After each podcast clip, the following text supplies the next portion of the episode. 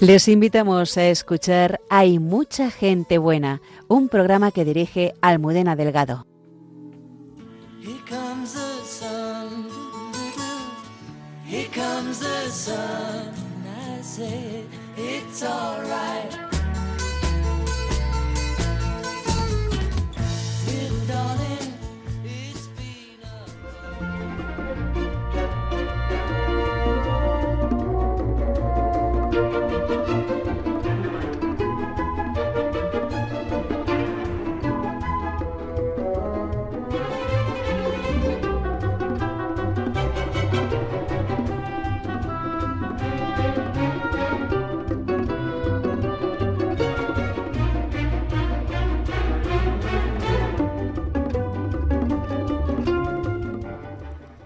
Buenas noches y bienvenidos a nuestro programa. Me acompañan aquí en el estudio Juan Manuel González. Hola, Almudena. La hermana Carmen Pérez. Buenas noches. Y José Manuel Palomeque. Muy buenas. Esta noche vamos a conocer a un rey que estuvo dispuesto a perder la corona por no sancionar la ley del aborto en su país. Ahora, yo creo, Almudena, que a conocer precisamente el rey Balduino es conocidísimo. Yo creo que por todos. Unos ha salido mucho en los medios, pero claro, la entrevista que tú nos vas a proponer, pues es una, tiene que ser una maravilla, porque ver al padre Javier Mairata dialogando con el padre Javier Silva Mora, encontrar a dos sacerdotes así que los dos porque el padre Silva Mora pues se la ha podido oír y ver mucho. Me acuerdo cuando salió lo del libro suyo, el libro que editó el cardenal Suenes, que además es impresionante la relación que tuvo el padre Silva. Pues entonces yo estoy segura que es que lo que nos va a pasar es que vamos a sentir completamente la, la persona, su verdad, su realidad, la vida más profunda, seguro. De Bélgica junto a la española Fabiola serán recordados siempre por los belgas por su bondad, caridad y profunda espiritualidad. Claro. ¿Y cómo se ofrecieron ellos ser los padres de todos? Porque todos sabemos lo que pasó, lo que pasó la reina Fabiola. Vamos enseguida. Estarán también con nosotros eh, nuestros habituales colaboradores, el padre Miguel Márquez, que hace 40 años emprendía un viaje en tren que cambió su vida. Y además es su santo. Sí, le felicitamos. claro.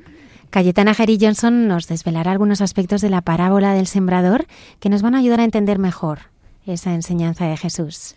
Ya sabemos que Cayetana casi, bueno, siempre nos acerca tan maravillosamente bien a la realidad de la Biblia, del Evangelio, hacerla cercana, porque yo es que la voy leyendo de otra manera, es verdad. Y sobre la mirada de Dios reflexionáis vosotros esta noche. Eso es, la mirada del Dios viviente, sí, sí, sí. ¿Cómo pueden contactar nuestros oyentes con nosotros?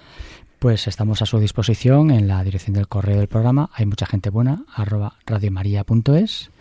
Y si alguno quiere escuchar el programa mañana o en otro momento, estamos disponibles en la zona de podcast de la web de Radio María, en Spotify, en Apple y en el resto de plataformas. Oye, yo voy a hacer una petición a los oyentes que escuchen hoy el programa, escuchen, no digo oigan, que escuchen hoy el programa sintiendo sobre ellos la mejor mirada, la mirada de Dios y la mirada de cada una de las personas que van a ir hablando.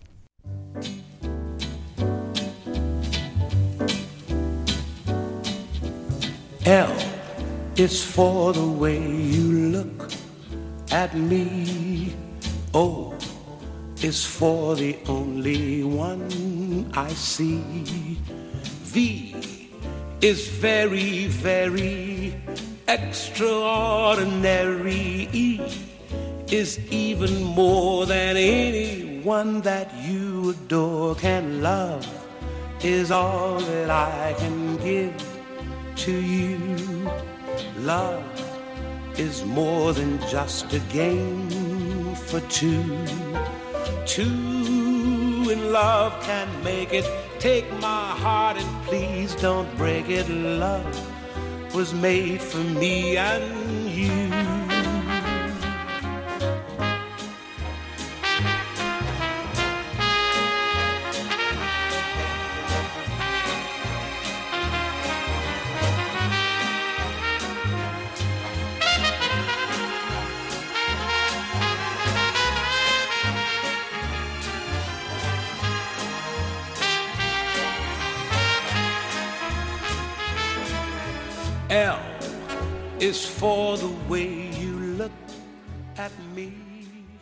El gesto del rey Balduino de Bélgica, de durante unas horas no ejercer su reinado para no firmar la ley del aborto en su país, dio la vuelta al mundo. Pero es menos conocida su profunda vida espiritual, que es sin embargo una luz para nuestra vida. Para descubrir esta luz nos acompaña esta noche un testigo de excepción, el padre Javier Silva Mora, sobrino de la reina Fabiola y del rey Balduino. El padre Javier es sacerdote de la Archidiócesis de Mérida Badajoz desde 1984 y está actualmente destinado en las parroquias de Olivenza, cuyo párroco es Francisco Moreno Galván, y tiene a su cargo las parroquias de San Benito de la Contienda, Santo Domingo de Guzmán y Villarreal de Olivenza. Buenas noches, padre Javier. Buenas noches, Javier. Javier, ¿qué trato tuviste con tus tíos, sus majestades Balduino y Fabiola?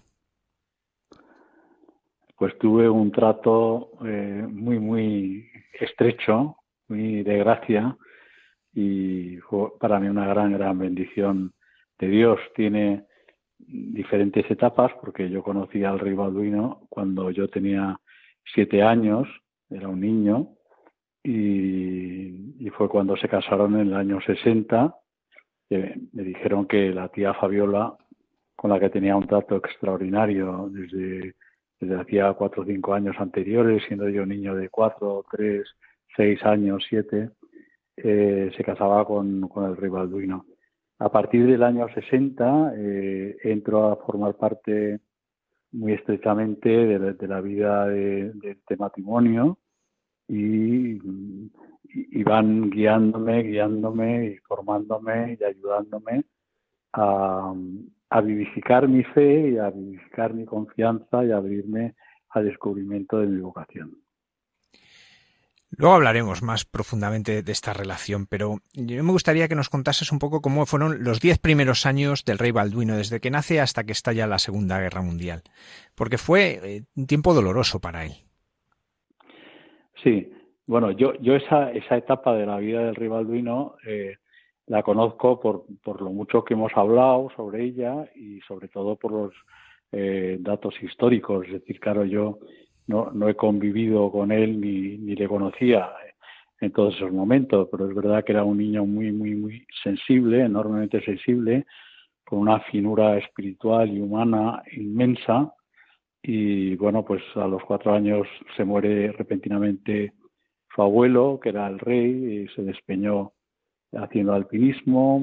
A raíz de eso, pues nombran rey a su padre y al año de esto muere su madre en un accidente de coche. él estaba absolutamente vinculadísimo a, su madre por una afección vivísima y entrañable y para él yo creo que este fue el, el gran gran drama drama perdón de su vida a esa edad de los cinco años y, luego van surgiendo pues otra serie de sufrimientos, porque luego claro llega la, la, invasión de Bélgica por los alemanes, la guerra mundial, eh, salir al exilio, luego su padre se casa con, con esta princesa alemana que fue un bombazo para los belgas y también el tío tenía una admiración muy profunda y una veneración altísima por, por la persona de su padre y entonces ahí también pues se encontró con un sufrimiento tremendo y luego se encontró pues con la con la cruz de ser nombrado rey prácticamente con 20 años eh, de la manera más insospechada y más inesperada y para él esto también fue fue fue, fue un sufrimiento muy muy profundo. Sí, porque a veces cuando se habla de los reyes, pues parece una vida cómoda, regalada, pero por ejemplo, Aquí en la vida de Balduino vemos que no. Los alemanes invaden Bélgica el 10 de mayo de 1940 y tras 18 días de combates, de luchas, es el rey Leopoldo III, el padre Balduino, el que firma la rendición. Y aunque él va a permanecer en el país, toda la familia tiene que marchar al exilio, un exilio muy complicado, eh, porque son muy mal recibidos en muchos sitios. Claro, ¿esto cómo lo vive un niño de 10 años? ¿Qué, ¿Qué te contaba él de aquellos años del exilio fuera de su país? Para él, para él fue todo muy, muy desgarrador, muy desgarrador, porque además hay, hay muchas cosas enmarañadas, hay muchas cosas eh, que, que, en fin, que, son noticias que, que, unos tienen una parte de la verdad, otros tienen otra parte de la verdad, eh, el rey Leopoldo quiso ser un hombre patriótico, completamente patriótico y fiel en todo momento a su país, pero claro, el gobierno belga le había pedido al rey que saliera de, Bélgica, o sea, le habían exigido al rey Leopoldo que saliera de Bélgica y entonces él, mm, pues por un afán de puro patriotismo y solidaridad con su pueblo afligido, eh, no quiso salir. Entonces luego esto se interpretó como la cuestión real, como, como un desatino totalmente inconstitucional por parte del rey, que le, llevó finalmente a tener que aplicar. Y para, para mi tío todas estas cosas tan, tan, tan jovencísimo, porque más que joven era niño, pues mm, le causaron muchísimos sufrimientos, muchísimos sufrimientos. Pero también es verdad que en esa época ya él empezó a sentir eh, una presencia de Dios muy, muy viva y de María que le daba fuerza, que le animaba, que le consolaba y, que le iba marcando como un camino de esperanza en medio mm, de todos esos túneles oscuros que aparentemente no tenían luz a la salida. Como os decía, pues, estas decisiones de, su padre, del rey Leopoldo, tan controvertidas, al final advican él cuando acaba de cumplir eh, la mayoría de edad en aquel momento en su país. Eh, ¿Cómo sintió él el peso de llevar la corona en aquel momento?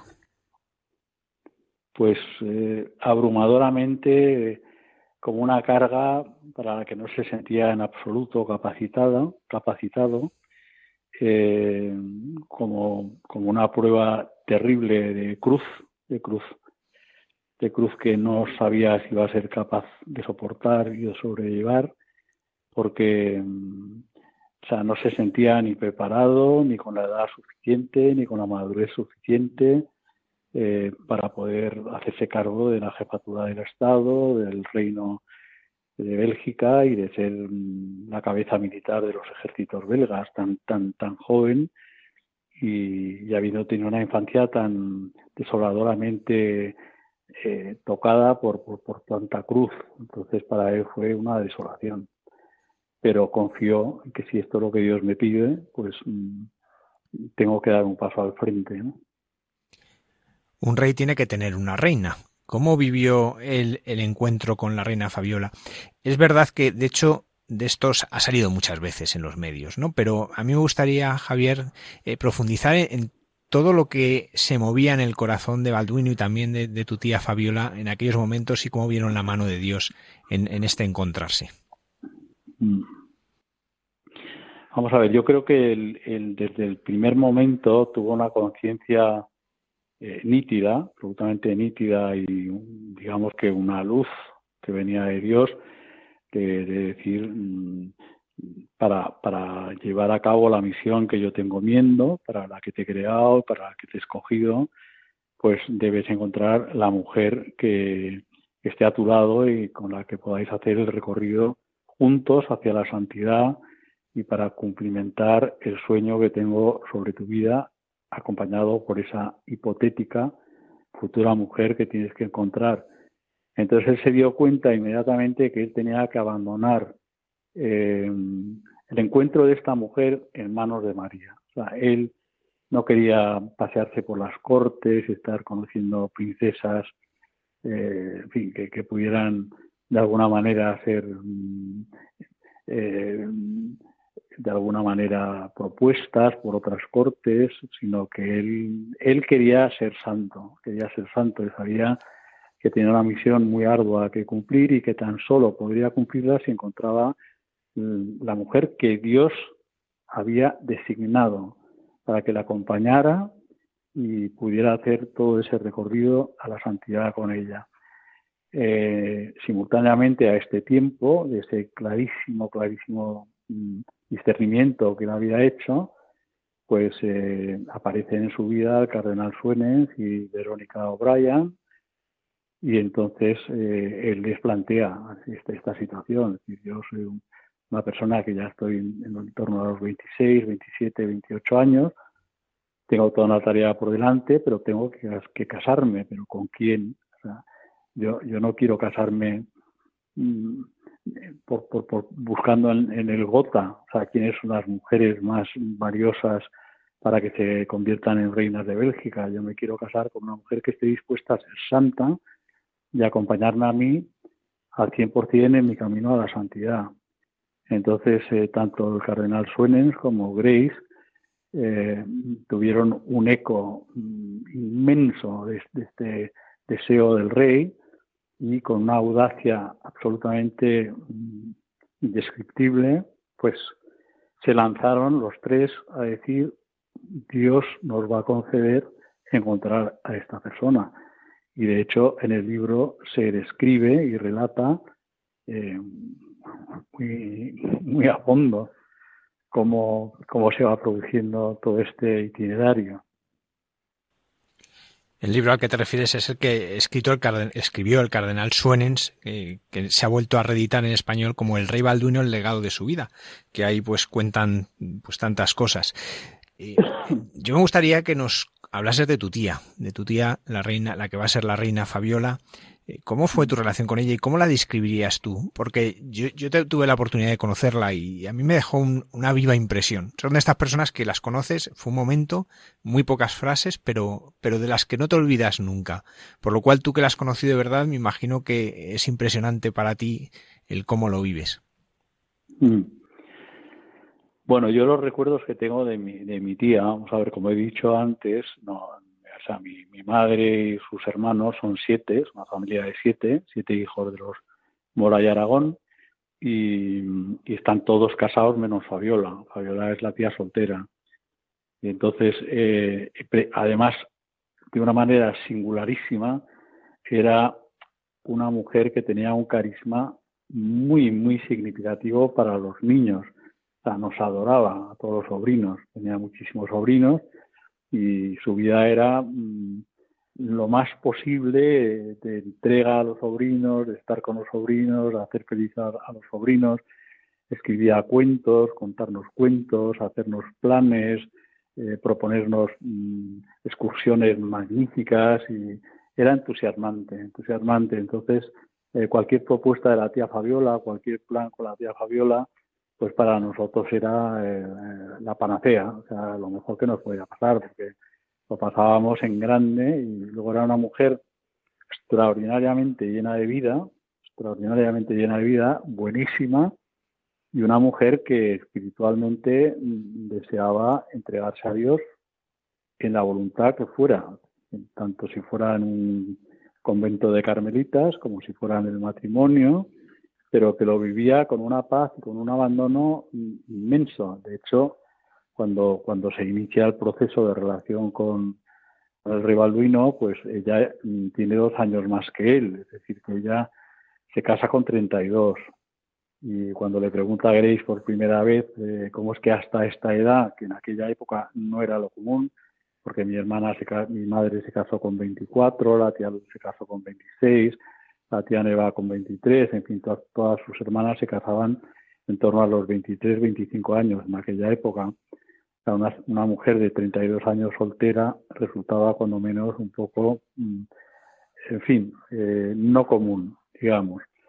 Y sin embargo ella le dijo, pues hasta el momento yo no me he enamorado. Tuve, tuvo una pareja, un diplomático que tuvo un tiempo, pero comprendió que no era el camino que ella debía seguir y, entonces, pues digo, pues quizá Dios tenga algo preparado para mí.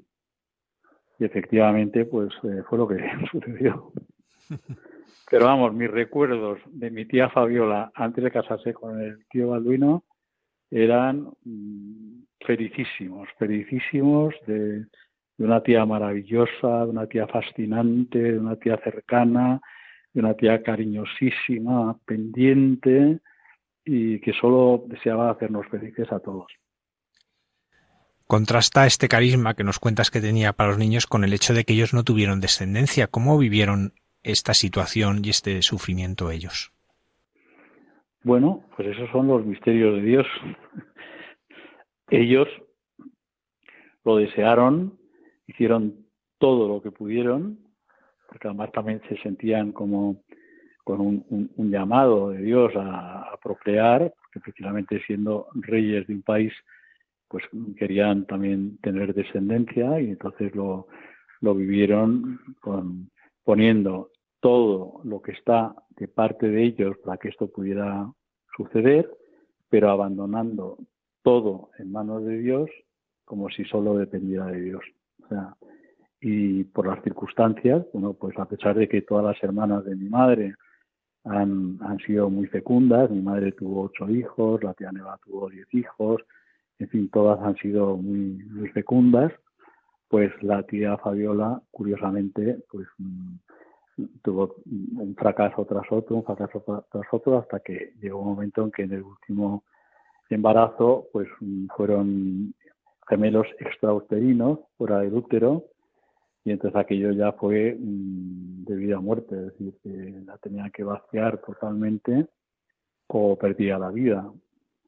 Y para ellos fue un sufrimiento muy, muy profundo, enormemente profundo, una cruz que Dios les mandaba, que en un, primera, un primer momento, en una primera etapa, pues tuvieron que intentar abrazarla sin comprender muy bien el sentido de esa cruz, pero según fueron madurando en su matrimonio, yo creo que la comprendieron como una gracia inmensa, porque Dios los había destinado y preparado para ser los padres de todos los niños e incluso pues para ser defensores de todos los niños los más eh, desangelados, los más mm, frágiles, los, los, que pudieran tener síndrome de Down o otras enfermedades, los niños más limitados y los no nacidos.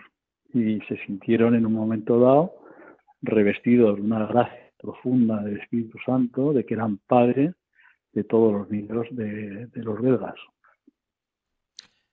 Javier, antes de entrar ya más, en, la en profundidad en lo que es la, la, vida espiritual del rey Balduino y también de la reina Fabiola, porque la van a vivir juntos, hay una persona que fue muy importante, ha salido ya, porque fue uno de los que estuvo ahí orando y ayudando al rey Balduino en esta búsqueda de esposa, que es el cardenal León Joseph Suenens. ¿Cómo fue la relación mutua? ¿Cómo se enriquecieron mutuamente ellos dos? Bueno, eh, se conocieron eh, en, un tiempo muy juvenil. Yo creo que el tío tenía 18 o 19 años cuando conoció por primera vez al cardenal Suenens, que en aquel entonces era el vicerrector de la Universidad de Lovaina, y entonces por cuestiones de su formación, había, rey Leopoldo había pedido al, al cardenal, al, perdón, al vicerrector de Lovaina, entonces no era obispo ni era cardenal, que le preparara mm, una serie de, de, libros que le pudieran ayudar para, para su formación en los campos un poco pues de, de lo que es la espiritualidad, la iglesia, y el conocimiento también del derecho canónico y de esas partes que eran también importantes, dado que iba a ser el rey de los belgas.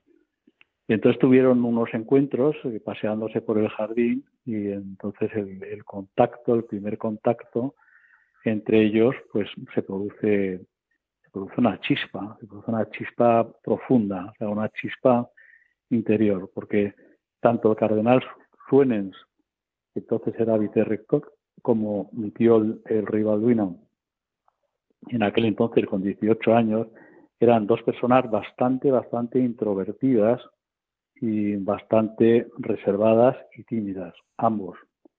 Pero quizá precisamente porque ambos tenían ese aspecto de sus personalidades, de una franqueza y espontaneidad muy viva en los campos espirituales y en todas las conversaciones que tuvieron, pues se sintieron afines y se sintieron inmensamente cómodos, tanto Balduino con, con el vicerrector Suenens como Suenens con, con, el rey Balduino.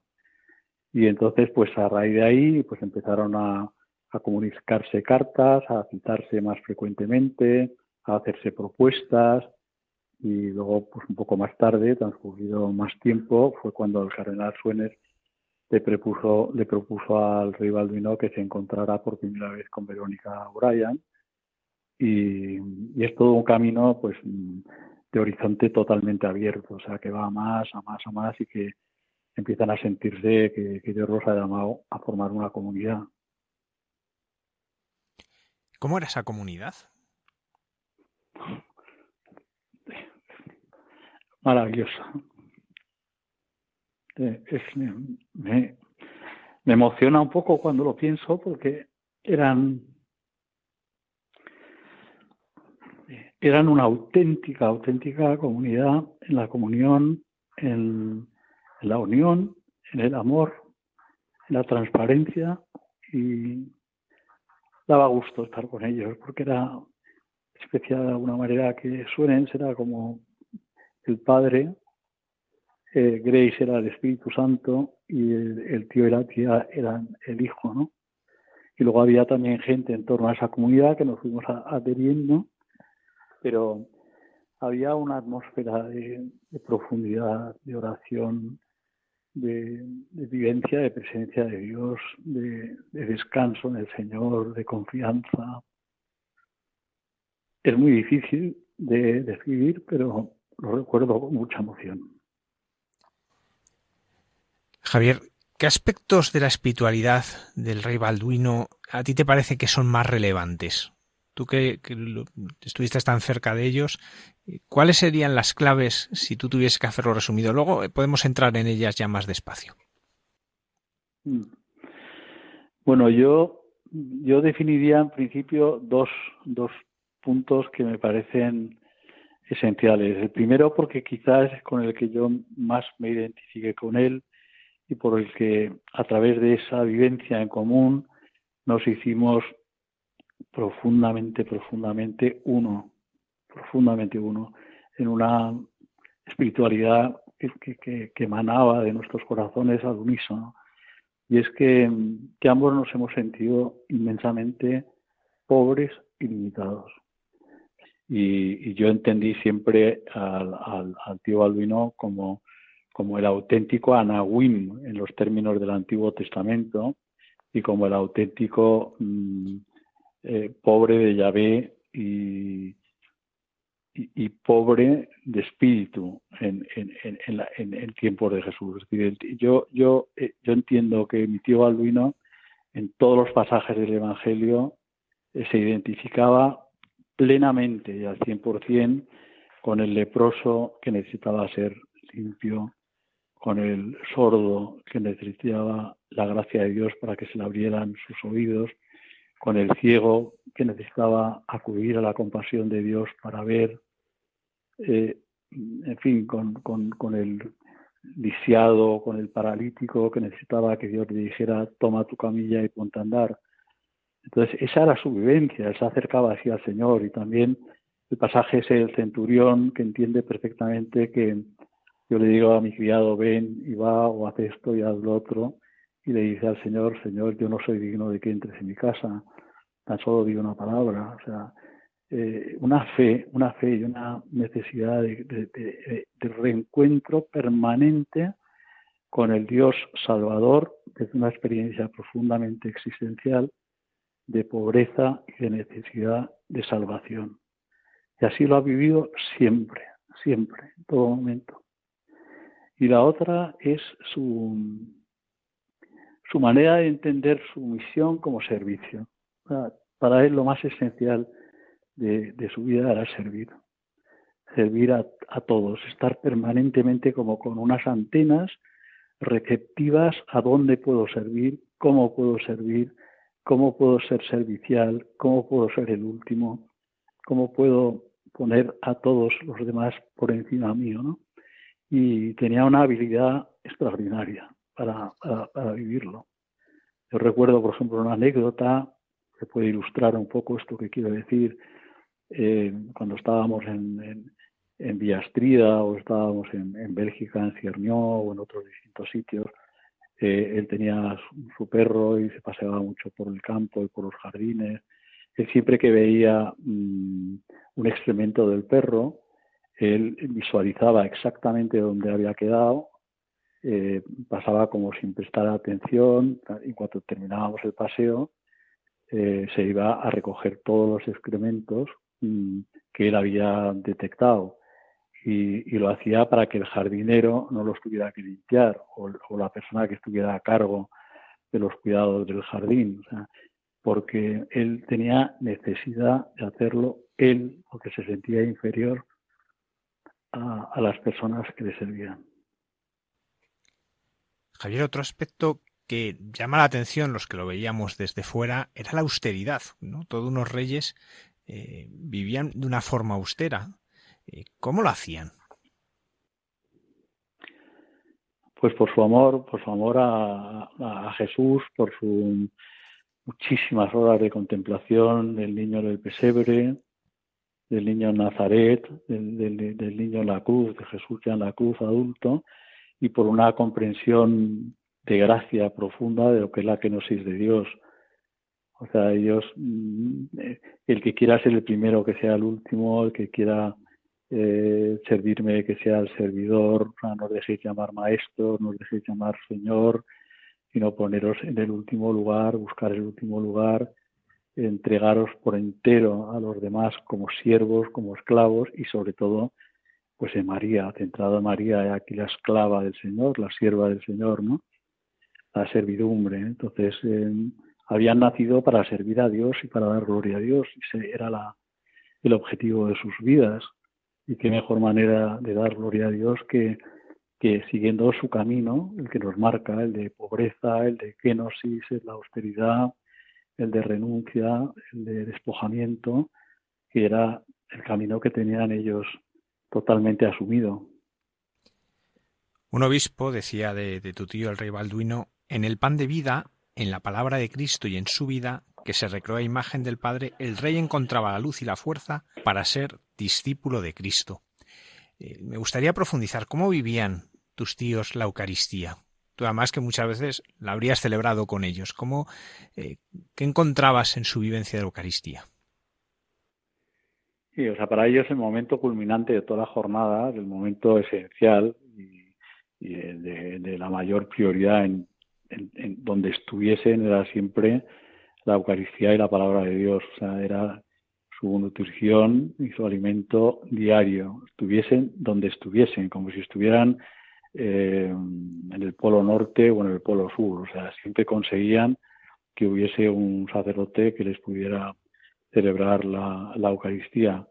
No concebían ni un solo día de su vida sin recibir al Señor Eucaristío, en la Eucaristía y de alimentarse de la palabra de Dios. Y ellos sentían ahí pues que, que realmente era donde encontraban el sustento para, para seguir adelante en el proyecto de ser santos, de ser santos. Y yo efectivamente he celebrado muchas Eucaristías con ellos, muchas desde el principio, eh, desde el primer momento, y recuerdo esas Eucaristías pues como, como regalos de Dios también, porque las vivían con una profundidad, con un hambre de Dios, con un, sentimiento de acoger eh, las gracias, los dones, la palabra, la luz del Espíritu y a Jesús sacramentado y a adorar también al Señor. Muchos momentos después de la Eucaristía exponíamos el Santísimo y también vivían intensamente el sacramento de la reconciliación. De hecho, yo el día de mi ordenación sacerdotal, eh, nada más terminar la ordenación, al, retirarnos ya de la iglesia donde fui ordenado, eh, en casa de una tía mía, que donde íbamos a comer con el cardenal Suenes y con el cardenal y con un obispo que había venido también de, de Paredemonial y un grupo de familia, pues el tío me dijo, antes de que empecemos a comer y antes que nada necesito vitalmente verte a solas. Y entonces me llevó a un cuartito, un pequeño despachito que había en casa de mis tíos y según entramos, pues cayó de rodillas y me dijo, padre, quiero recibir el sacramento de la reconciliación y quiero que la primera absolución en su ministerio recién estrenado pues pueda yo recibir esta gracia y lo recuerdo con, con mucha emoción. No es para menos. Me gustaría también profundizar en algo que ha salido, ¿no? El, rey deja en manos de la Virgen que le busque una esposa, ¿no? No lo hace él. Por tanto, eso llama la atención el que realmente era un hombre abandonado en la providencia. ¿Cómo lo vivía él? Este abandono en la providencia, en la confianza, tanto él como la reina. Sí, bueno, yo creo que la espiritualidad de la, del abandono en la divina providencia eh, era prácticamente la, fuente de espiritualidad más profunda que habían vivido. y esa, esa, esa espiritualidad la habían recibido de forma muy, muy, muy fuerte a través de Verónica O'Brien, de, Grace, y en ella reconocieron que era una mujer excepcional, era una mujer santa y una mujer que era instrumento permanente del Espíritu Santo. Claro, el tío, el tío tenía una conciencia muy clara de que él siendo el rey, porque era el rey, eh, no se podía pasear por, por, por, Europa buscando novia, o sea, era, impensable. Eh, entonces él tenía de alguna manera que, que, quedarse en la retaguardia y mandar a la avanzadilla a alguien que fuera instrumento del Espíritu Santo, pues un poco lo que pasa en el libro de Tobías, que le influyó tanto en su vida, eh, hacer, hacer esa misión, hacer esa misión pero con una confianza ilimitada, porque sabían que a quien estaban enviando era mm, un instrumento preclaro de la santidad y de la presencia del Espíritu Santo y en quien confiaba plenamente con el aval del cardenal Suenens, con el aval, aval del nuncio de su santidad, Monseñor Antoniuti, que era el que estaba en aquel entonces en Madrid, y luego también con otros prelados que también estaban al corriente, como Benelli, y en fin, claro, eran personalidades que, en, las que se podía confiar. Eh, y él fue muy sencillo, o sea, para, para, para confiarse en las personas que Dios ponía en su camino y que él entendía que estaban avaladas eh, seriamente por la Iglesia, porque no era un ingenuo.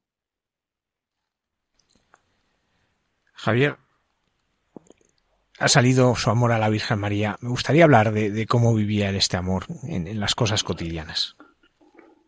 Bueno, pues en las cosas cotidianas, eh, yo creo que la frase que más repetía mi tío a lo largo de sus días era Mamer, ma confiance, o sea, una confianza ilimitada, ilimitada en María. Además, como él había perdido a su madre siendo un niño de cinco años y habiendo venerado y adorado a su madre muchísimo, pues realmente cuando descubrió que ya no tenía madre, o sea, que la única madre que tenía era, era la Virgen, porque luego, bueno, su padre se casó con una segunda mujer, en un segundo matrimonio, pero no tenía nada que ver eh, la, vivencia de maternidad, más bien, mm, en fin, eh, dejando bastante que desear en algunos momentos. Entonces, él, se vio necesitado de vivir una una presencia maternal profunda, verdadera y actuante en su vida. Y María le concedió esa gracia, la concedió. Y fue un, un, hijo marcado por, la predilección de María desde, sus siete años. Javier, en el, en el libro del cardenal Suenes sobre el rey Balduino, que ahora se ha reeditado, se han incluido cartas en las que hay muchas personas que hablan del rey, incluso de algunos miembros de tu familia. Hay una de un ciudadano belga, eh, al poquito de, morir el rey, que dice, en el mundo con tanta desgracia, el rey ha dado a muchas personas momentos de felicidad. Para muchas personas, a través de su atención y compasión, el rey ha proporcionado el sentimiento de tener un valor. Especialmente restauró la dignidad y el amor propio a aquellos que sufren situaciones trágicas. Porque él era ese rey porque los amaba. ¿Cómo estará la relación del rey con su pueblo? Bueno, vamos a ver, eh, eh, si hay una palabra que define eh, a Jesús es que pasó haciendo el bien. Ah, quizás sea las palabras que puedan sintetizar mejor todo lo que fue la vida de Jesús y, y, el rey Balduino, que era un discípulo de Jesús que había entregado su vida entera, en su seguimiento y un enamorado de Jesús, pues alcanzó la gracia de pasar haciendo el bien. Entonces es que iba pasando haciendo el bien a todos los que se le ponían en el camino y a los que él se aproximaba. Es que cada persona que se encontraba con él salía reconfortada, salía mm, pacificada, salía iluminada, salía deslumbrada, salía admirada, eh, salía llamada a ser mejor, mm, se planteaba dar pasos hacia una nueva vida. O sea, tenía una gracia que, se le, irradiaba, irradiaba la presencia de, la bondad de Dios. Era un hombre todo bondad y todo ternura. Entonces era mm, con tal fuerza irradiaba esa bondad y esa ternura que tenía mm, muchísima más mm, eh, irradiación de lo que pueda tener una estufa eléctrica que te pongas al lado y te dé calor. O sea, tú te acercabas a él y inmediatamente eh, Dios te estaba llenando. Dios estaba irradiándose en tu, en tu alma, ¿no? Y en tu cuerpo y en tu espíritu y en tu mente. Y, pero tan solo mm, su sonrisa, su mirada, eh, sus palabras breves, eran como dardos de la bondad que tenían su fuente en Dios y de la ternura que tenían su fuente en María. En 1990, el rey Balduino va a dejar durante apenas 24 horas el trono para no tener que firmar la ley que iba a permitir el aborto en Bélgica. ¿Cómo vivió él esta situación? Él sobre todo que, habían sufrido esos abortos espontáneos de la reina Fabiola, el no poder tener hijos. ¿Qué suponía todo esto como rey? Ah, bueno, ese, yo creo que ha sido el momento más crucial de, de la vida de, del tío. O sea, ha sido realmente donde donde él se ha dado cuenta que en todo su camino y en todo su itinerario, o sea, Dios le puso mm, el momento definitorio de tomar una decisión mm, muy, muy orada, muy en comunión con el Señor, pero que le produjo un sufrimiento terrible, terrible, terrible.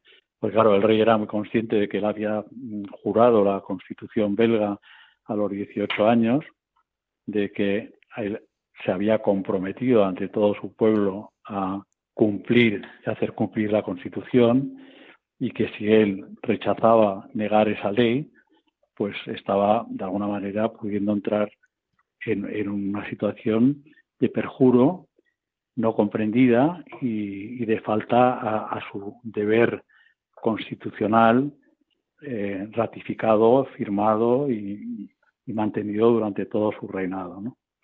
Con lo cual el sufrimiento, yo creo que ese solamente Jesús y él, a fondo, a fondo, a fondo, lo pueden calibrar, pero los que hemos estado muy cerca de él, pues, mm, en fin, hemos podido percibir la intensidad de, este terrible, terrible sufrimiento desgarrador. Pero yo quisiera decir una cosa que me parece muy, importante, porque yo siempre que se habla de este tema, creo que en el fondo no, no, no se está enfocando eh, nítidamente, nítidamente en, su centralidad. Vamos a ver. Él, él cuando tomó la decisión de que él no se sentía mm, llamado a firmar una ley que él consideraba que era un asesinato hacia gente indefensa y vulnerable, y que como, como persona, ya no solo como, como creyente, él consideraba que a un ser indefenso totalmente vulnerable, eh, por muchas libertades de decisión de las madres o de lo que se pueda aportar a favor, era un eh, acto criminal, era un acto criminal, o sea, eso era una aberración, una aberración.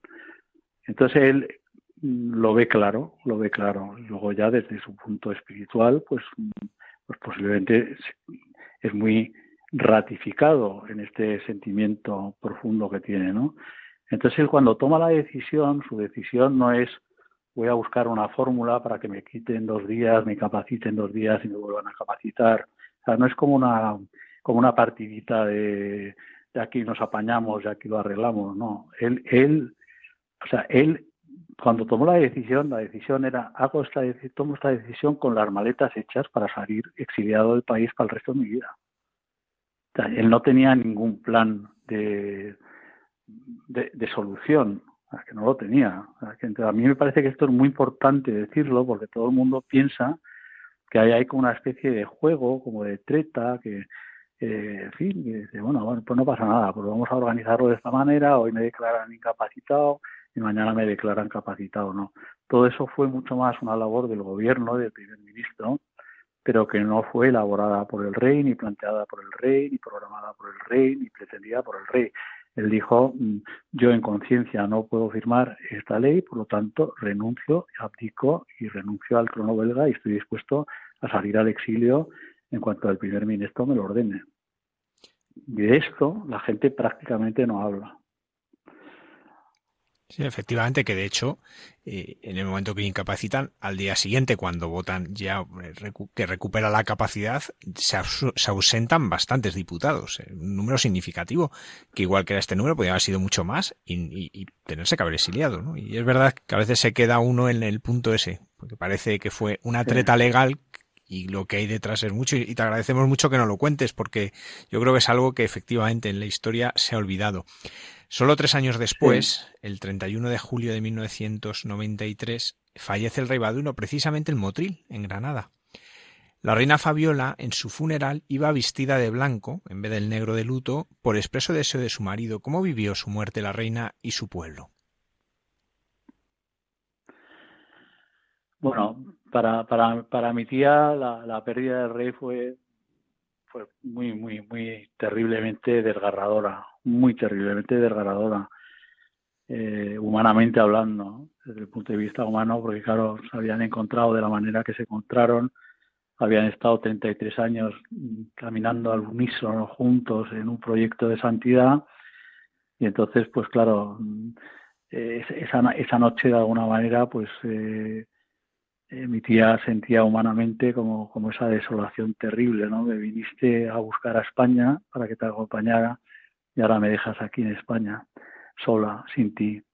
Y, y, era mm, un dolor desgarrador desde el punto de vista humano. Pero luego, claro, mi, mi tía y mi tío tenían una vivencia tan, tan, tan profunda de lo que es eh, nuestra meta, de lo que es nuestra eternidad, de lo que es el sentido de nuestras existencias, que hemos sido creados por Dios, que es nuestro principio y fundamento y que esta noche, esta vida es una noche en una mala posada que termina en la, gloria y que para eso hemos sido llamados y que ese es nuestro recorrido y que ahí tenemos que llegar, pues que, la tía enseguida comprendió que, que ese era el plan de Dios, o sea, que, que, Dios quería ya que el tío estuviera alcanzando la, plenitud de, de, la vida eterna en él, ¿no?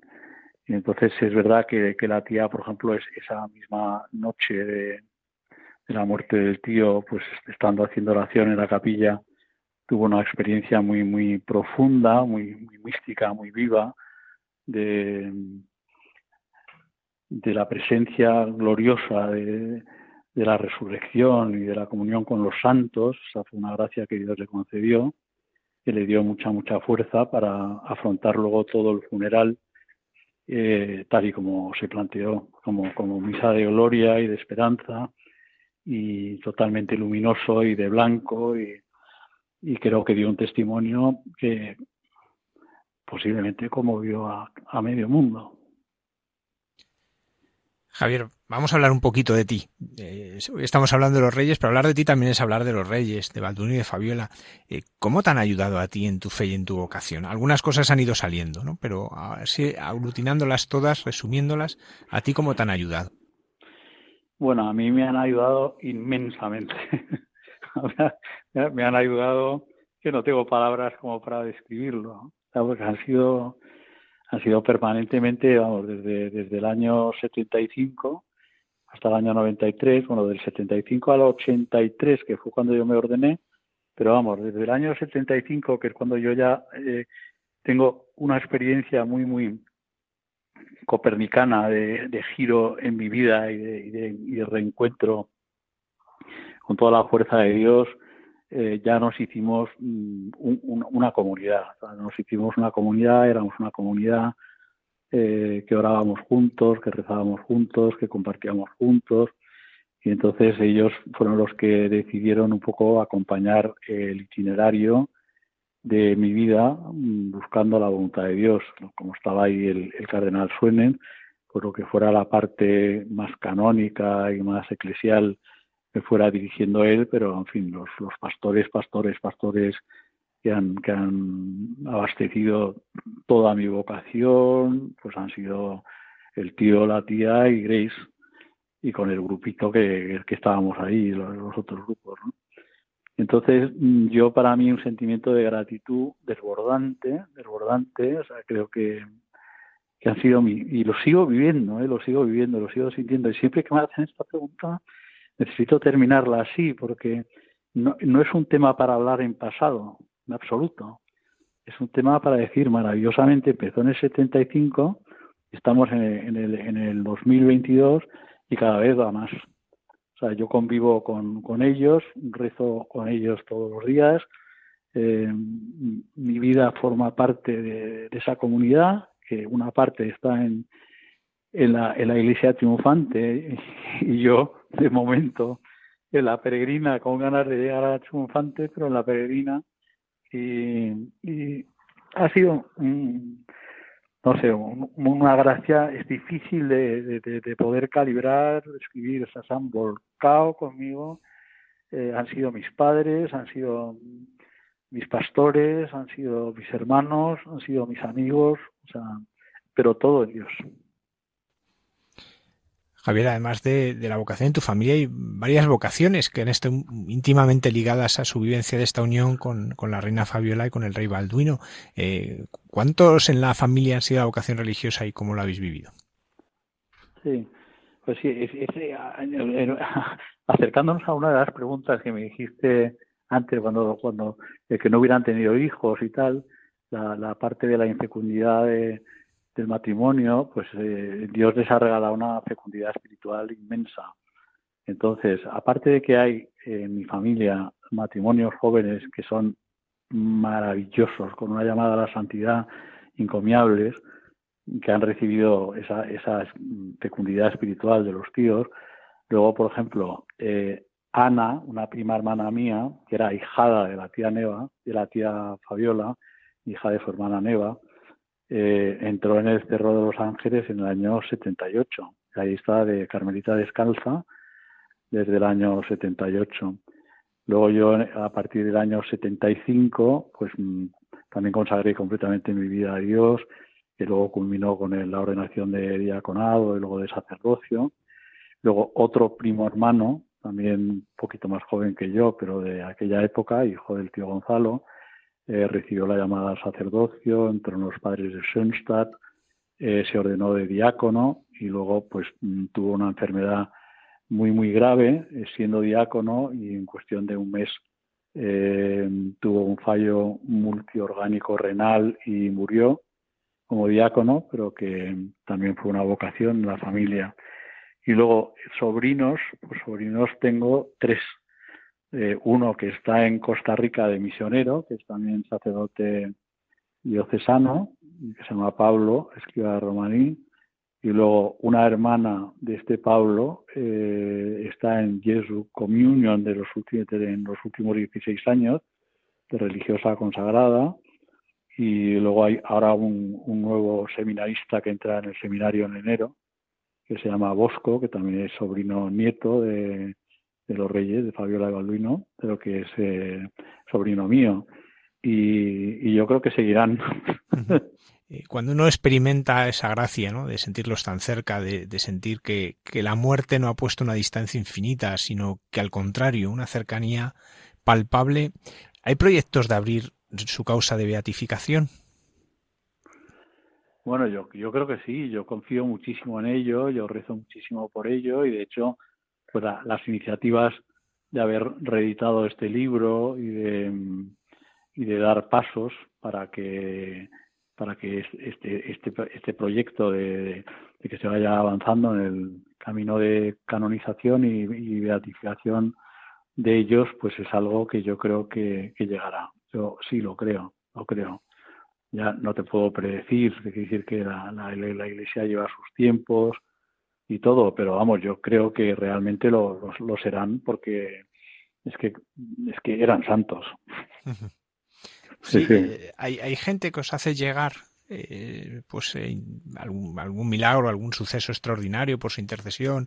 Y cuando digo extraordinario, a veces estamos pensando en curaciones, que las puede haberlas, y también de testimonios de conversión. Pues sí, sí, sí. Sí, hay, hay un capítulo, hay un capítulo, este capítulo concretamente que algún día se irá desvelando, pero que tendremos que esperar a que sea el momento de Dios. Pero vamos, me, me, consta fehacientemente y soy testigo mm, de que sí, de que efectivamente hay hechos mm, absolutamente clara a una obra de intercesión milagrosa por parte de, por parte de ellos.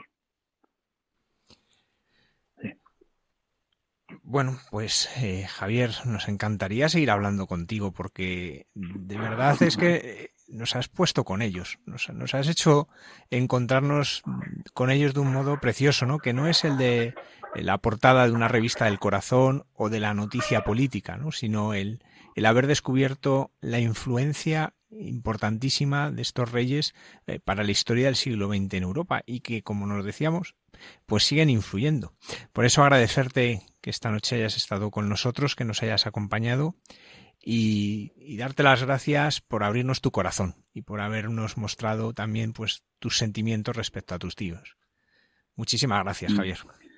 Pues nada, Javier, yo te agradezco también muchísimo a ti todo lo que estáis haciendo y que Vía María siga, digo, Radio María siga eh, siendo un canal de gracia y que llegue a tantísimas, tantísimas personas a las que se les hace tanto bien y les llega tanto consuelo y que contéis para lo que necesitéis con mi colaboración, con mi amistad y con mi cercanía en todo momento y lugar. Pues muchísimas gracias Javier y un fuerte abrazo. Un gran abrazo. Adiós.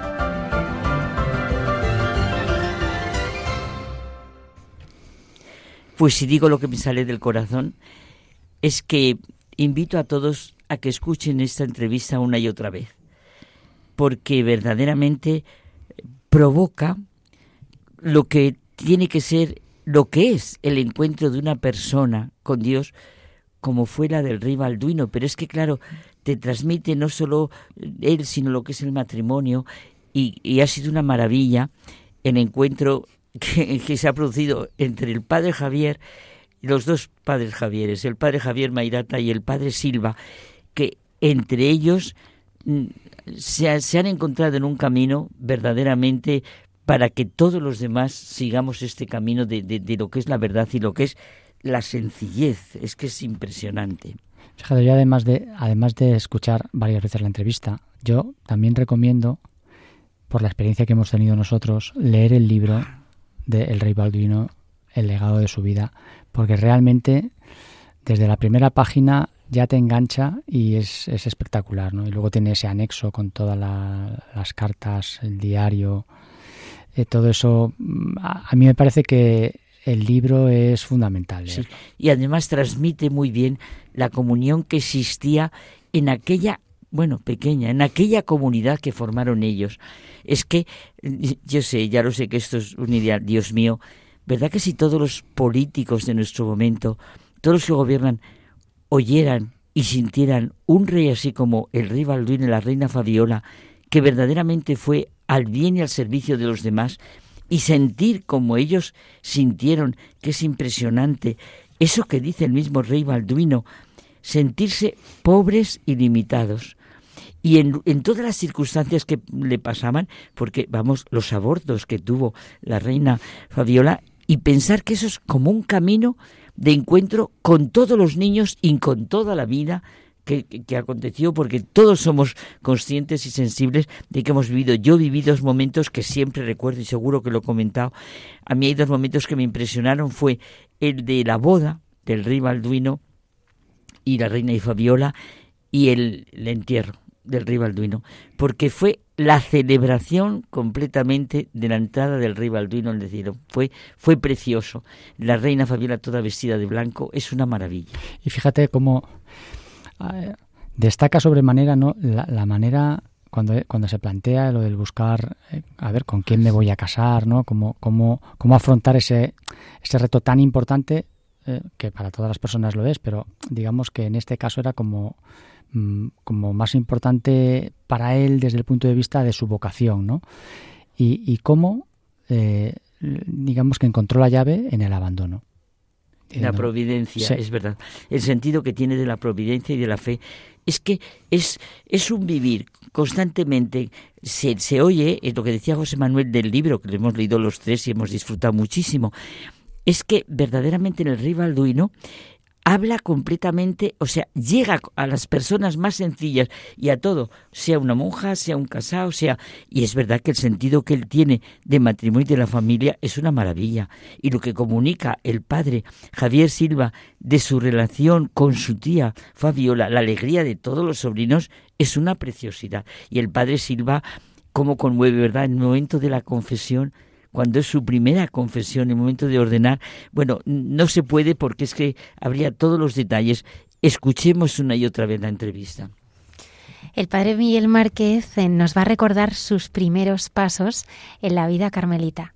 Es que el padre Miguel Márquez, lo que me imagino que lo que hace es lo de lo que hace todas las semanas, comunicarnos una vivencia personal, personal, que nos conmueve y nos llega a todos y de verdad nos va cambiando.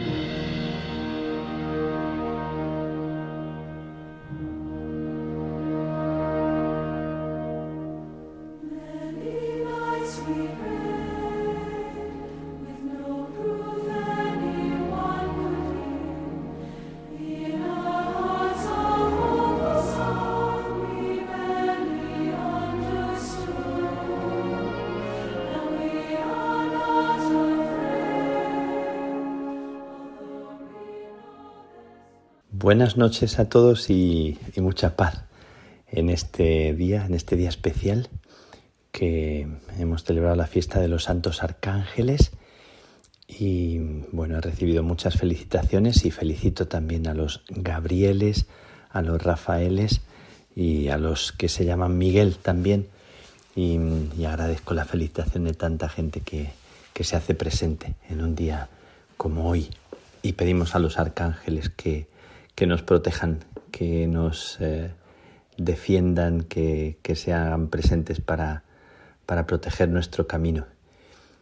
Eh, bueno, quiero, quiero recordar también en este día, ayer, hoy o, o anteayer, en estos días, no recuerdo exactamente, hace 40 años que siendo muy jovencito, tenía 17 años recién cumplidos, y me fui a la estación de trenes para emprender el camino de la vida religiosa.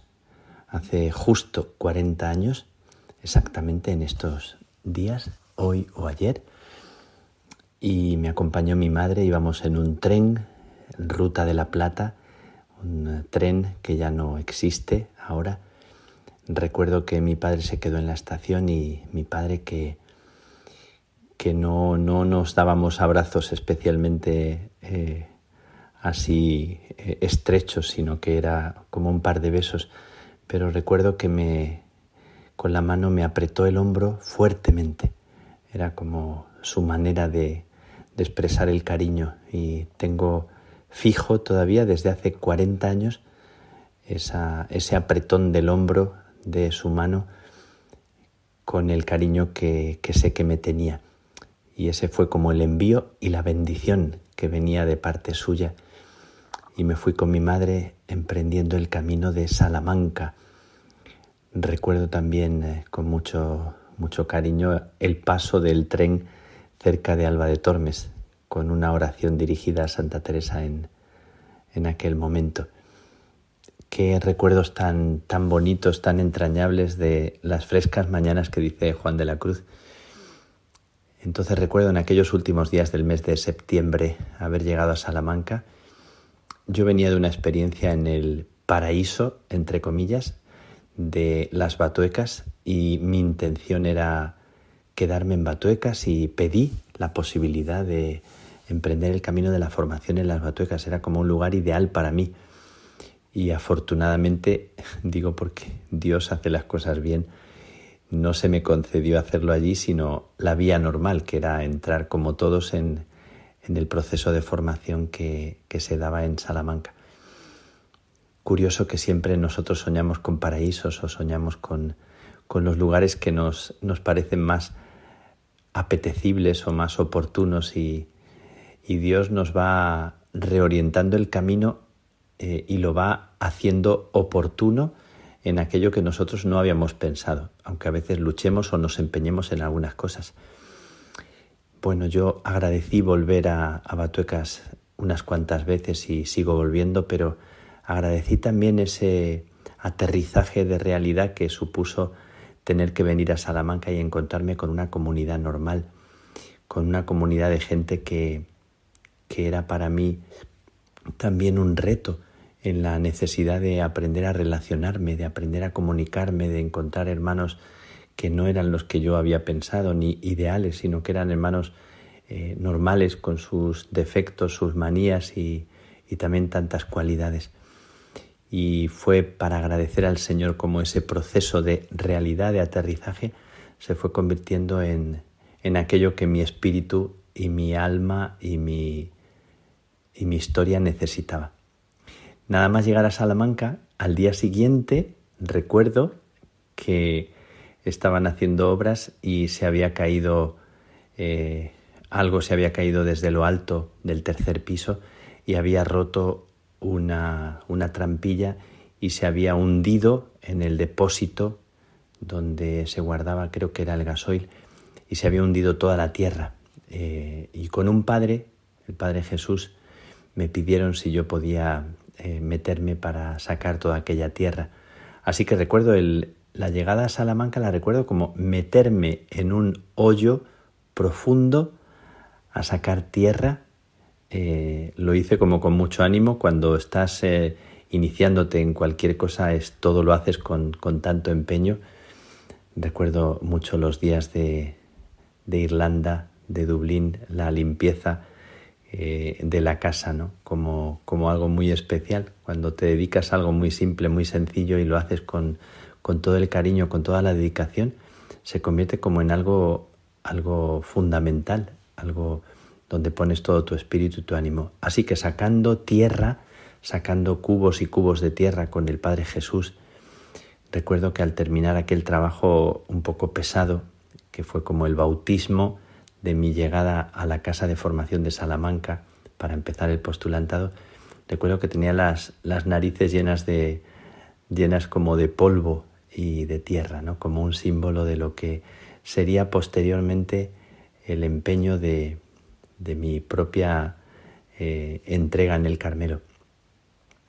Bueno, como sumergirme en las profundidades de, de la tierra y, y como depurar o ayudar a, a esa limpieza. Recuerdo que la experiencia que había tenido en, en verano, había hecho una experiencia de, de, tres o cuatro días en verano para que me conocieran, para no llegar directamente, sino... Y en aquella experiencia también me pidieron que limpiara la habitación de un padre que acababa de morir hacía no mucho, el padre Atanasio, un personaje muy interesante, que era abogado, había sido abogado, era un hombre elegante, pero la habitación necesitaba bastante limpieza sin entrar en detalles. Recuerdo que limpiando el lavabo, limpiando, me corté, me corté la mano y, y también es como una especie de bautismo de, de sangre. y recuerdo aquella limpieza de la habitación también, como, como un entrar en lo que es también la realidad de la habitación de un fraile normal. A veces te haces sueños ideales y, piensas en, en, ideales como pensaba idealmente en los frailes que había conocido en Batuecas o en otros que, que me acompañaban y con los que me escribía y más adelante conocí sus, sus pobrezas, sus límites y eso no me quitó la admiración por ellos. Así que recordando esa limpieza de la habitación en verano del padre Atanasio y también recordando según llegué en los días últimos de septiembre la limpieza de aquel eh, lugar eh, profundo de donde sacábamos tierra y tierra y tierra y se me metió el polvo eh, por la nariz, pues pensando que, que en adelante mi historia sería entrar en la tierra de la realidad y conectar con los hermanos y no con el ideal que yo podía pensar, sino con aquello que Dios me, me quería regalar, la confrontación con la realidad, con la verdad. Algún tiempo antes había leído mi primer libro de, oración, que era un libro del padre Valentín de San José, que nunca firmaba con su nombre, siempre firmaba eh, un carmelita descalzo. Era el hermano del mártir eh, beato padre Eusebio del Niño Jesús, que había sido también confesor de la Madre Maravillas, y el padre Valentín era confesor de la Madre Maravillas, de Santa Maravillas. Y me lo encontré en las batuecas y me confesaba con él. Me confesé con él cuatro cinco veces y me gustaba mucho hablar con él, cuando yo todavía tenía 16 años. Había escrito un librito que se titulaba ¿Cómo tendré yo oración? Muy pequeñito, lo había escrito cuando él tenía treinta y tantos años. Yo estaba en lo mejor eh, de mi comienzo, muy fervoroso, encendido por dentro y, y le pedía a las carmelitas la llave de la iglesia para ir a rezar, como he contado algunas veces. Leí el libro con mucha pasión y me sorprendió que el libro hablaba sobre todo de sequedad. Y hablaba de una cosa que me impresionó mucho. El libro lo tengo todavía aquí en mi habitación.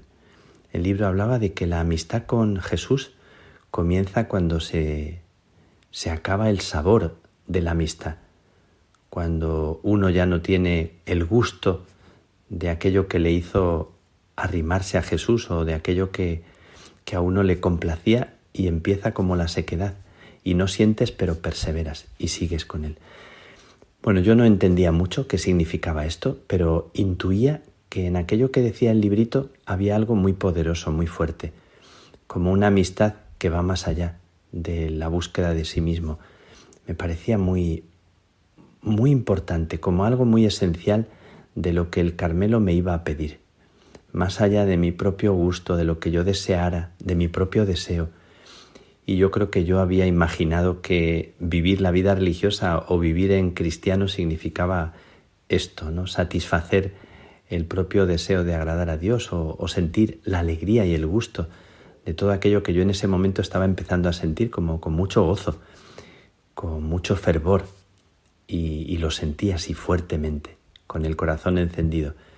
Pero intuía que en aquellas palabras del Padre Valentín, que en la sequedad se prueban los verdaderos amigos, estaba un secreto de, de cómo profundizar en algo muy, muy importante y se me quedó grabado para siempre y para los momentos posteriores de crisis, de dificultad, de noche oscura que, que fueron viniendo después, sin duda.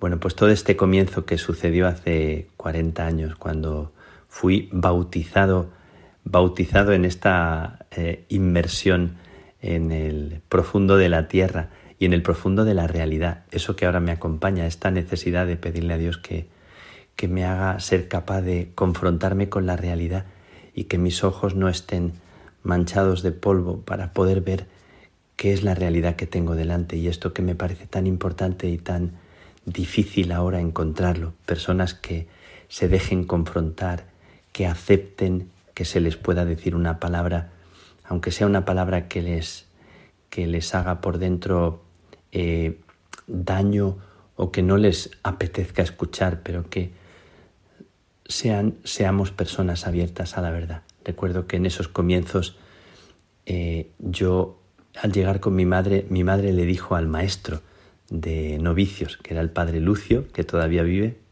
un hombre al que le estoy muy agradecido, que mi madre le dijo al padre maestro, tenga paciencia con él. Eh, bueno, ahora cuando lo recuerdo me, me resulta curioso porque yo venía con la mente muy cuadrada y el padre maestro tuvo mucha paciencia conmigo para escucharme, para acogerme, para recibir lo que yo decía y sugería como verdades incuestionables y él me tuvo mucha paciencia y, y consiguió algo que yo creo que hasta el día de hoy guardo como con mucho agradecimiento, que es la capacidad de, profundizar más allá de mis seguridades o de mis verdades. Y el Padre Maestro supo, supo esperar el tiempo oportuno. Y mi madre le dijo, tenga paciencia con él y, y, y acójanlo. Y bueno, pues fue desenredando también mi, la construcción que yo tenía en mi cabeza de las cosas. Y en aquel tiempo que guardo como con una memoria también muy, muy viva y, y me hace sonreír pensar en aquel postulantado en Salamanca, postulantado, noviciado y luego el estudiantado, tiempos de, de frío intenso en invierno, tiempos también de luchas, de sufrimientos por no entender algunas cosas y, pedirle al Señor luz mucho. Recuerdo días de invocar fuertemente el Espíritu Santo. Así que hace 40 años estoy recordando y, y recordando aquellos inicios como los inicios en la historia de cualquiera de uno de nosotros cuando hemos comenzado algo y se convierten en tiempos que, aunque hayan pasado tantos años, parece que están como muy vivos y todavía sigue uno pidiéndole al Señor ilumíname, desengáñame, dame luz, ayúdame a que el contacto y la amistad con mis hermanos, con mis hermanas, sea para ayudarnos a crecer, sea para, aunque nos duela, ayudar a acoger una verdad que todavía no conocemos y estamos siempre en este ejercicio de dejarnos educar. Yo le había pedido al padre Matías de San José, que era el prior de Batuecas, era el más anciano entre comillas, porque tenía en torno a 70 años, pero era el más anciano de todos, eh, perdón, el más joven de todos. Los demás tenían 80, 90 y sin embargo eran algo encantador su presencia y su testimonio. Yo le había pedido al padre Matías poder hacer el noviciado en Batuecas y él me sugirió ir a estudiar a un seminario que, que para él era más seguro en cuanto a la doctrina, ¿no? Era un poco este el espíritu de, de las Batuecas y querían y ya tenía admitido para ir a Ciudad Rodrigo, al seminario de Ciudad Rodrigo, que era una doctrina más segura, y las carmelitas descalzas de Ciudad Rodrigo ya se habían comprometido a lavarme la ropa. Todo estaba preparado. Sin embargo, los formadores de Salamanca dijeron que no, que tenía que venir a Salamanca. Decisión sabia y oportuna.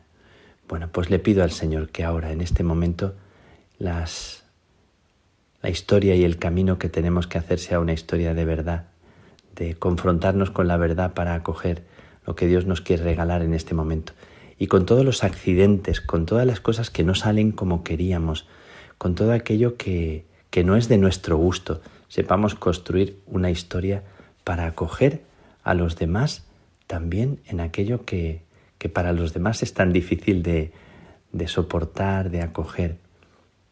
Bueno, pues eh, en esos momentos de dificultad, de noche, cuando nos es difícil aguantar el, momento presente, le pido al Señor, como decía Juan de la Cruz, que nos haga descubrir la luz oportuna, que siempre tiene toda oscuridad y toda contradicción. Yo recuerdo días de, rezar mucho, de sufrir, de llorar, y recuerdo que fueron días que después, cuando lo pienso, eran días de luz escondida en la entraña de ese dolor, de ese sufrimiento.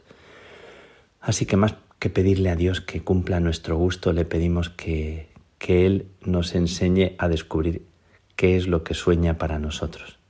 Dice Juan de la Cruz que, que de qué te vale pedirle a Dios tú algo si resulta que lo que realmente te va a hacer bien es otra cosa y es lo que Él te quiere regalar.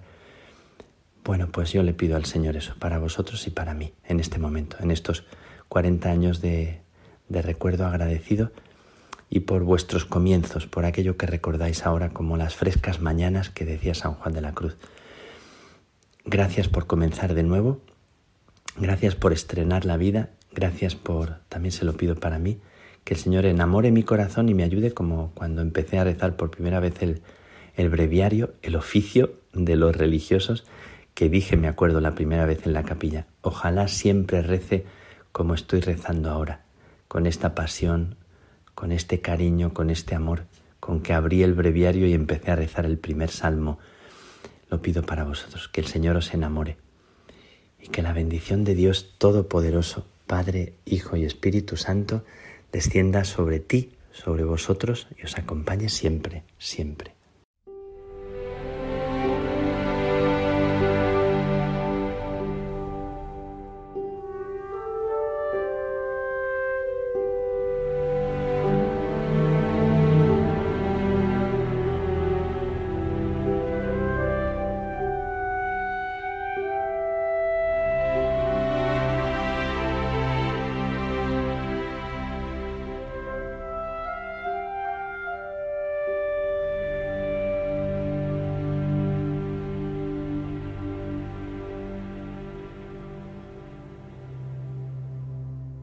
Es que sabéis que a mí el padre Márquez me hace muchísimo bien, y pero es que hoy, como al felicitarle, ha acudido a sus vivencias y recuerdos personales y nos ha transmitido maravillosamente bien lo que es su encuentro joven con el Señor, el cómo reorienta el camino, el cómo se mete en un hoyo profundo y entusiasma, literalmente entusiasma, con toda paz y serenidad y, hondura, como el padre Márquez mira su realidad concreta y nos la transmite, porque solo se habla del testimonio, no se puede hablar de memoria, y jamás el padre Márquez habla de una manera teórica de su fe, de su vida, y nos transmite completamente esa, esa vivencia suya en la que uno se siente, es precioso, cómo se siente bautizado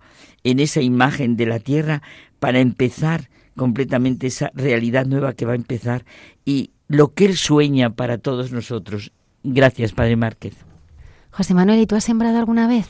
Pues yo creo que no, la verdad es que no, no recuerdo haber sembrado nunca. Pero yo, yo, sí, yo lo que he hecho es trillar, ir en un trillo de niñas pequeñas, pero completamente como así. Y yo en un camión de trigo también. Bueno, dejados de experiencias personales y vamos con Cayetana, que nos va a hablar de la palabra del sembrador, que yo creo es bastante interesante. ¿no? Hombre, nos va a expresar la cercanía de Jesús, como hace de costumbre.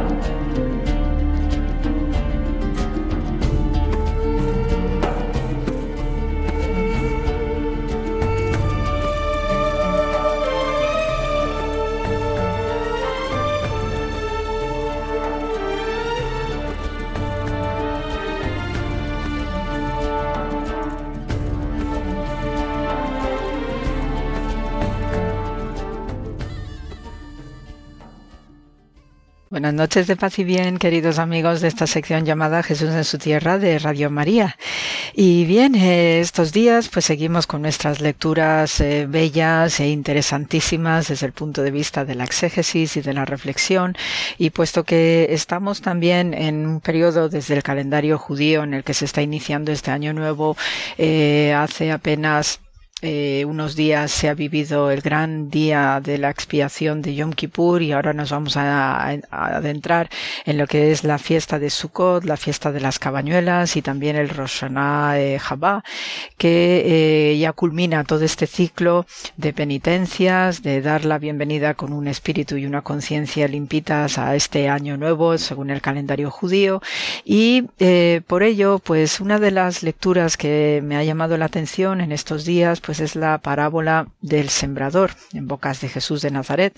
Y este estilo parabólico pues eh, forma parte también de una tradición riquísima en el, entre el pueblo de Israel de, eh, a través del género de la Haggadah, pues de contar o de hacer pedagogía, mejor dicho, a las gentes sencillas, pues pequeñas cuestiones, ¿no? Que, que surgen, que también pues hacen grande, ¿no? Lo que es la actividad diaria, individual y sobre todo con lo que respecta a la ética y a la moral y a la virtud. Entonces, en esta parábola del sembrador, ¿no? Nos eh, dice Jesús, ¿no? Que salió el sembrador a sembrar su semilla. Al sembrarla, algo cayó al borde del camino, lo pisaron y los pájaros se lo comieron. Otro poco cayó en el terreno pedregoso y al crecer se secó por falta de humedad. Otro poco cayó entre zarzas y las zarzas, creciendo al mismo tiempo, lo ahogaron. El resto cayó en tierra buena y al crecer dio fruto al ciento por uno. Dicho esto, exclamó, el que tenga oídos para oír, que oiga. Ya después ya continúa el relato bíblico del Evangelio de, Lucas y esta asociación, la imagen del agricultor, pues también es uno de los motivos literarios y pedagogizantes ¿no? del mundo judío a través del granjero, del ganadero, del agricultor, la gente, digamos, eh, de campo que se suele asociar también desde el punto de vista de la clasificación social con un eh, grupo humano humilde, también muy servicial y muy sencilla al mismo tiempo, ¿no? Por este puro contacto que tiene con la naturaleza y con el campo. Por ello, el mundo agrícola para el pueblo de Israel, pues es eh, también un, una evocación sumamente rica en mensajes, en, eh, en, enseñanza, y de hecho el tratado Zeraim del Talmud, pues es un tratado íntegramente dedicado al mundo agrícola y ganadero, ¿no? Es el tratado de las semillas.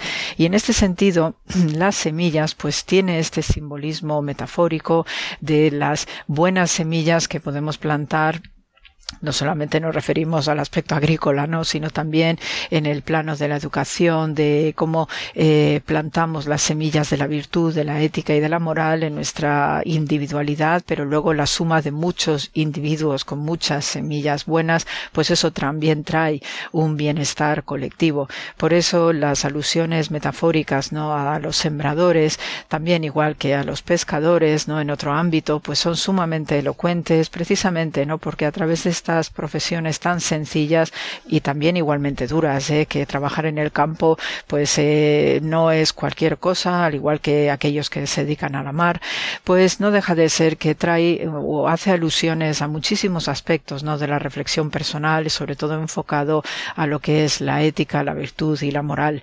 En el judaísmo pues eh, sabemos, ¿no? Desde el punto de vista histórico, que los primeros hebreos, ¿no? Aquellos que eh, se configuraban como tribus, pues su finalidad, su función como tribu era eminentemente ganadera, ¿no? Se dedicaban al pastoreo, también con todos los simbolismos que eso conlleva, ¿no? De la figura del buen pastor, pero al contacto con Canaán y ese mundo más civilizado de los cananeos y las ciudades y los campos de labranza, pues también poco a poco fueron aprendiendo lo que es este universo de la agricultura.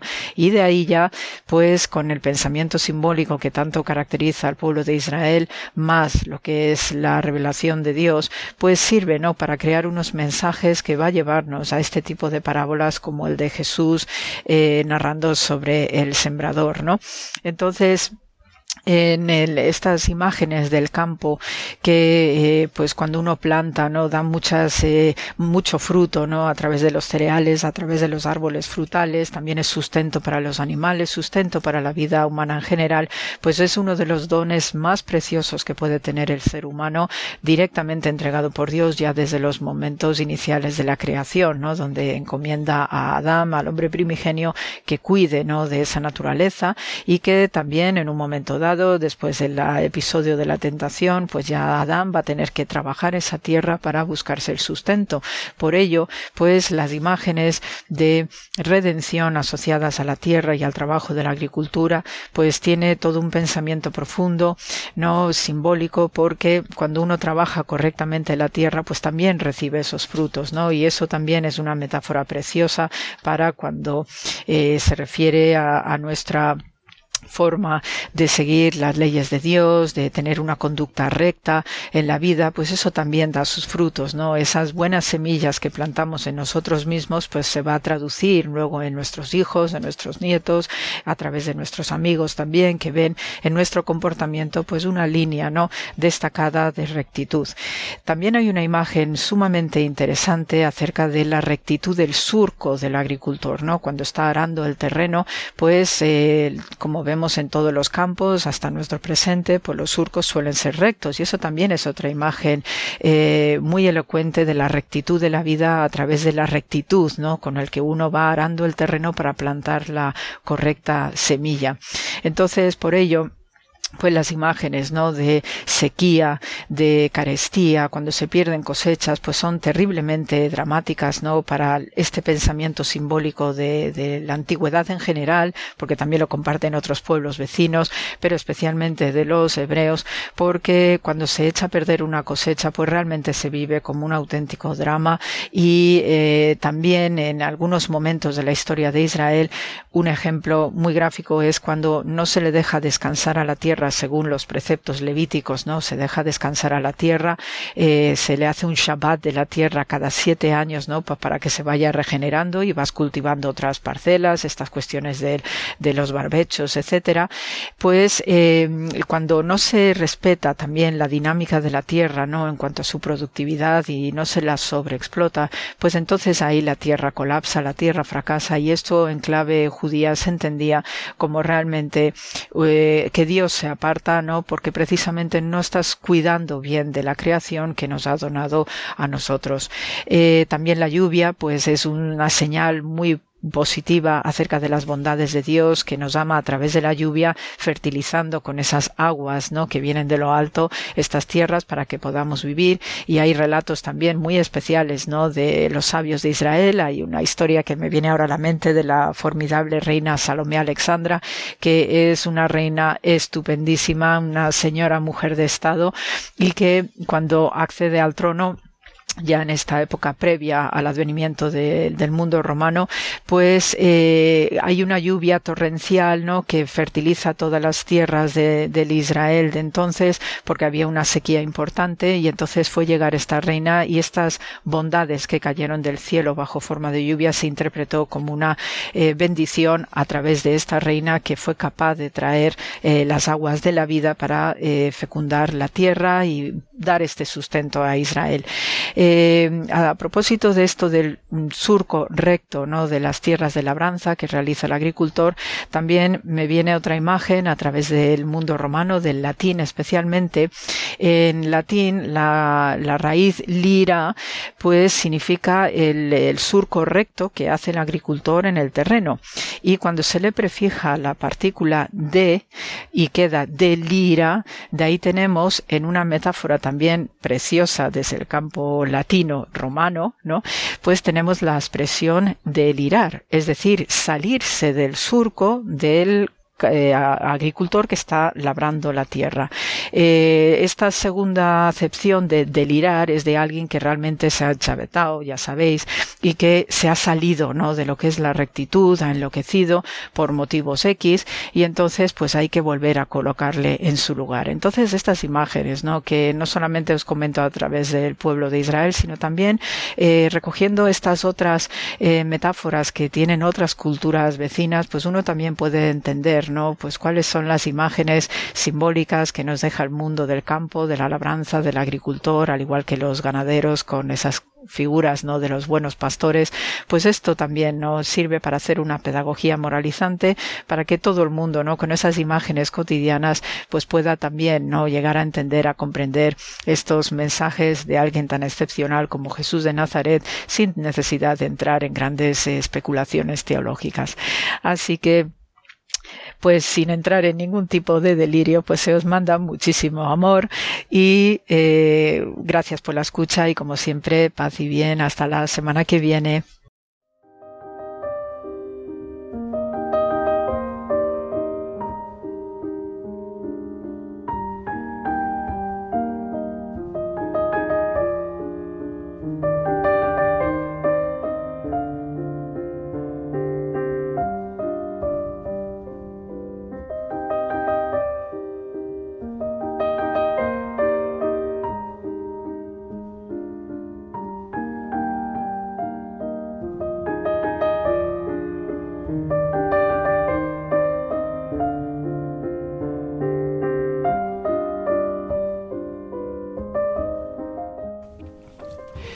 Cayetana, la verdad es que siempre es un gusto escucharla. ¿eh?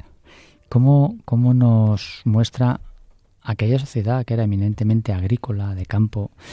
Y me ha hecho pensar que hoy seguramente el Señor esa parábola nos, nos la haría con una orientación sobre oficinistas, que es lo que somos todos. Yo, he pensado lo mismo.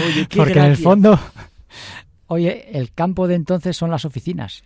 Unos u otras profesiones el 90% de la gente trabaja en oficinas, salvo los y vosotros, claro, la experimentáis ahí, tenéis que experimentarlo así. sí, sí. Es, es interesante eh, eh, cómo Cayetana ¿no? analiza los elementos que concurren en el trabajo del campo y cómo cada uno tiene un significado relevante desde el plano de la espiritualidad. El surco, el tiempo, las cosechas, malas, buenas. Y claro, luego todo el, eh, contexto de la parábola ¿no? que, que, que, que nos concierne a prepararnos como se prepara el campo para coger la, semilla y dar fruto. Y qué bonito es, eh, a mí es que me, gusta muchísimo ese sentido del trabajo, sea en la oficina, porque yo que cualquier judío hubiera cogido, ese sentido tan bonito que tiene el trabajo que le lleva a constantemente a Jesús a esas parábolas, que también me gusta mucho como expone Cayetana, al decir la parábola del sembrador, la tradición riquísima de lo que son las parábolas para el, para el judío.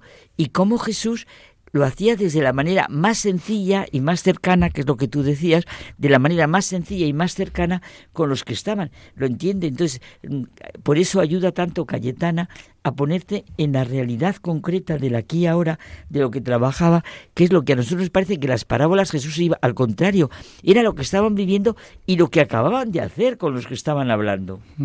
Así es, por eso me, me vino a mí la cabeza lo de los oficinistas, porque en realidad el Señor hoy hablaría de eso. De, tú imaginaos que estáis con un ordenador, es que está así.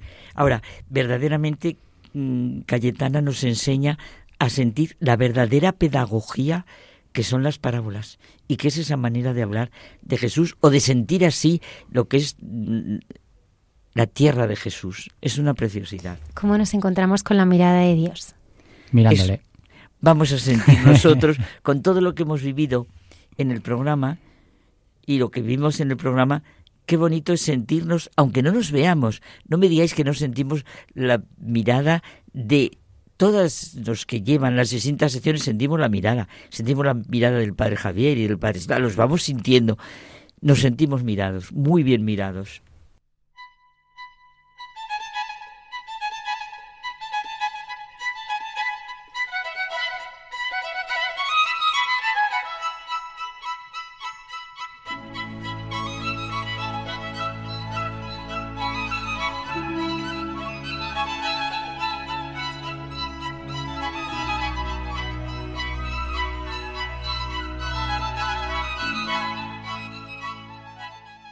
La mirada del Dios viviente. Qué bonito, ¿verdad? Así se llama el capítulo de un libro de Romano Guardini. El libro es El Espíritu del Dios viviente, al que tú sabes que hace mucho tiempo que acudo porque es que me alimenta, porque aprendo, me abro eso, al Dios viviente. ¿No está el gran problema de mis relaciones en toda mi vida, en esa pobreza mía, de no abrirme a la mirada de Dios y así saber mirar a todos y a todo. Circulamos por las calles, entramos en los sitios, no nos decimos nada, no fijamos nuestra mirada, ni ninguna mirada se fija en nosotros, ni vemos, ni nos ven. Vivimos de miradas distantes y despersonalizadas. Vivimos sin saber mirar reconocer. Vivimos llenos de desconfianza o de confianza, de incredulidad o de fe, de desesperanza o de esperanza, de falta de amor o desde el amor, desde la, no sé si decir, indiferencia o desde la gratitud. Hombre, Carmen, es que mm, la mirada, mirar, la de significados que tiene mirar, ¿verdad? Todo el horizonte de la vida humana visto desde lo que es el mirar. Fijar la vista con atención en alguna parte, observar, considerar, buscar, inquirir, informarse. El mirar del científico, fíjate, que distinto del poeta, del pintor, del padre, del profesor, incluso del amigo. Pero mirar es también tener o llevar un fin. Mirar significa atender, cuidar, respetar, proteger, ampanar, tener en cuenta, tener en cuenta, reconocer, hallarse ante alguien o algo, mirarse en alguno para tomar ejemplo, mirar bien o mal, mirar con buenos o malos ojos, con profundidad o sin ella, mirar de reojo, con prevención, con enfado, o también esto que se dice tanto, ¿verdad? Mirar por encima del hombro. Qué maneras de, de, mirar tan distintas, ¿eh? Es verdad. Bueno, hoy comentaba contigo lo que me ha pasado esta mañana tan bonito, de esa mirada, de ese matrimonio que ella ya embarazada, y nos hemos mirado y ellos comunicaban amor y vida. Pero, ¿cuántas veces, verdad, nos quedamos sorprendidos por la mirada de un niño con sus ojos abiertos como platos? Todo le resulta nuevo, cualquier cosa le sorprende, Cualquier cosa es motivo de alegría, balbuceo, inquietud. También en esto nos hemos de hacer como niños. La mirada de los niños es como la mirada de un viajero. Me gusta mucho la diferencia que hace Gregorio Marañón entre viajero y turista. Es muy significativo. Dice que el viajero viaja porque tiene algo que descubrir. Si no se descubre nada, el viajero ya no existe y el hombre sin vida interior se convierte en turista. El viajero es libre, viaja por descubrir, porque sabe mirar, su capacidad de expectación y asombro es grande. Vive una auténtica curiosidad emocionada.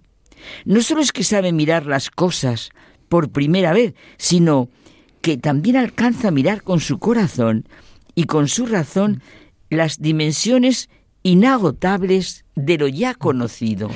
Y es mm, en esto en lo que nos centramos, ¿no? En la mirada, en este sentido rico, profundo, positivo. La mirada es fascinante. Por la mirada se infiere todo. Es verdad que la mirada forma parte de la vida natural de todas las especies animales. Por la mirada esperan, piden, se lamentan, miman, conocen, pero nos centramos en el hombre en la persona. Porque en ese mirar o no saber mirar residen no poco de nuestros problemas, de nuestras relaciones y es también nuestra gran riqueza. Aquí está nuestro objetivo claro. Mi sentimiento profundo es desde algo tan vitalmente humano como el mirar y sentirse mirado. Sentir la mirada del Dios viviente. Tú y yo ya comentamos una vez, en, aquí creo que fue en entre tú y yo, eh, cómo siente Agar que Dios es un Dios que me ve, que me mira, lo recuerdas. Y ahora pienso en el capítulo 22 del Génesis, que nos relata la hora más dura y difícil de la vida de Abraham, el sacrificio del hijo, al que había esperado ansiosamente. Pero Abraham confía, y en el instante más duro siente la llamada del ángel del Señor y precisamente llama a ese lugar, en los ángeles que hemos celebrado hoy, y lo llama el Señor ve. Comprobó que se encontraba bajo la mirada tierna del Señor. La realidad de la vida es Dios que nos mira. Ese es el gran misterio insondable el misterio de la mirada del Dios viviente. Es un hecho que la mayor parte de las cosas del mundo no las puedo ver. Están muy lejos de mí y mis ojos no las alcanzan. Hay dimensiones demasiado grandes para que mi vista pueda dominarlas. Y también hay cosas tan pequeñas que ni puedo percibirlas. Pero Dios lo ve. Desiertos, montañas, valles, abismos, profundidades del mar y de la tierra, sol, constelaciones, inmensidad del universo, del tiempo, miles de millones de años, lo que queramos. Todo lo mira a lo inaccesible e invisible de la naturaleza. Lo que ocurre ahora, lo que ha sucedido en el acontecer de los tiempos, Cuando el hombre no existía, Dios lo mira todo. Siempre hay una mirada que lo abarca todo, lo penetra todo y lo trasciende todo. Nuestra vida brota de las intimidades más hondas. Las investigaciones humanas pasan de unas zonas a otras y buscan raíces profundas. Pero Dios es el que realmente nos mira. Él conoce de qué estamos hechos. Estamos ante la mirada de Dios. Lo que ocurre, ocurre ante Dios. Todo lo ve el Señor. Y no es temor o intranquilidad ante el poder inmenso de Dios, sino la conciencia de sentirnos penetrados por su juicio misericordioso, de Dios Padre Todopoderoso, Creador del cielo y de la tierra, que nos redime. Claro. Oye, José Manuel, recemos el credo, como dice Fabriz Azhad, como la mayor declaración de amor.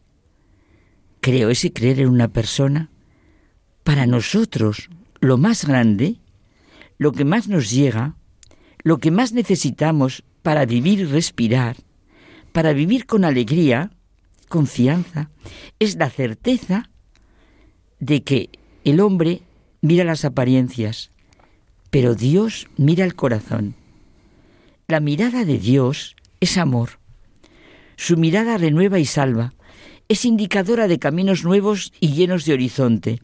Su mirada ve todo lo que hay escondido en nuestro corazón y no manifestado ni en rostros ni en actitudes. Somos un libro abierto para Él. Y claro, abrirse la mirada de Dios es abrirse a su misericordia. Constantemente Jesús nos está hablando de esta misericordia de Dios, Padre de todo consuelo. Mm.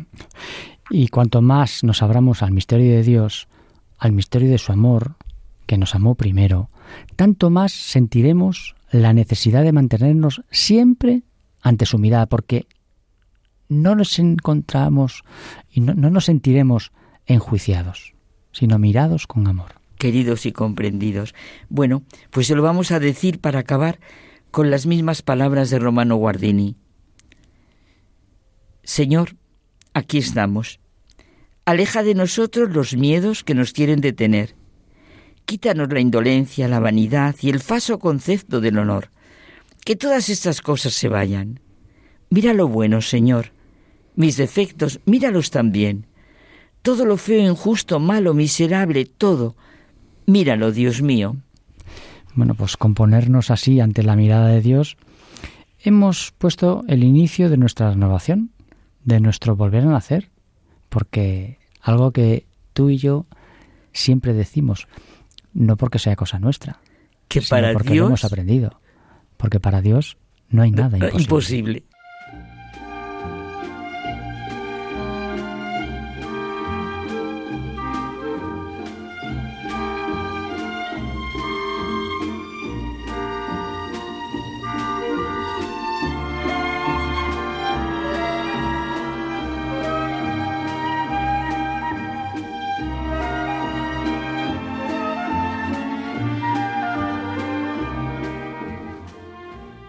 Se nos acabó el tiempo. Bueno, yo para acabar me estoy pensando mucho en la entrevista en el Rivalduino, a los que tengo una simpatía y no me canso de decirlo, bueno, más que simpatía, es que me hacen bien.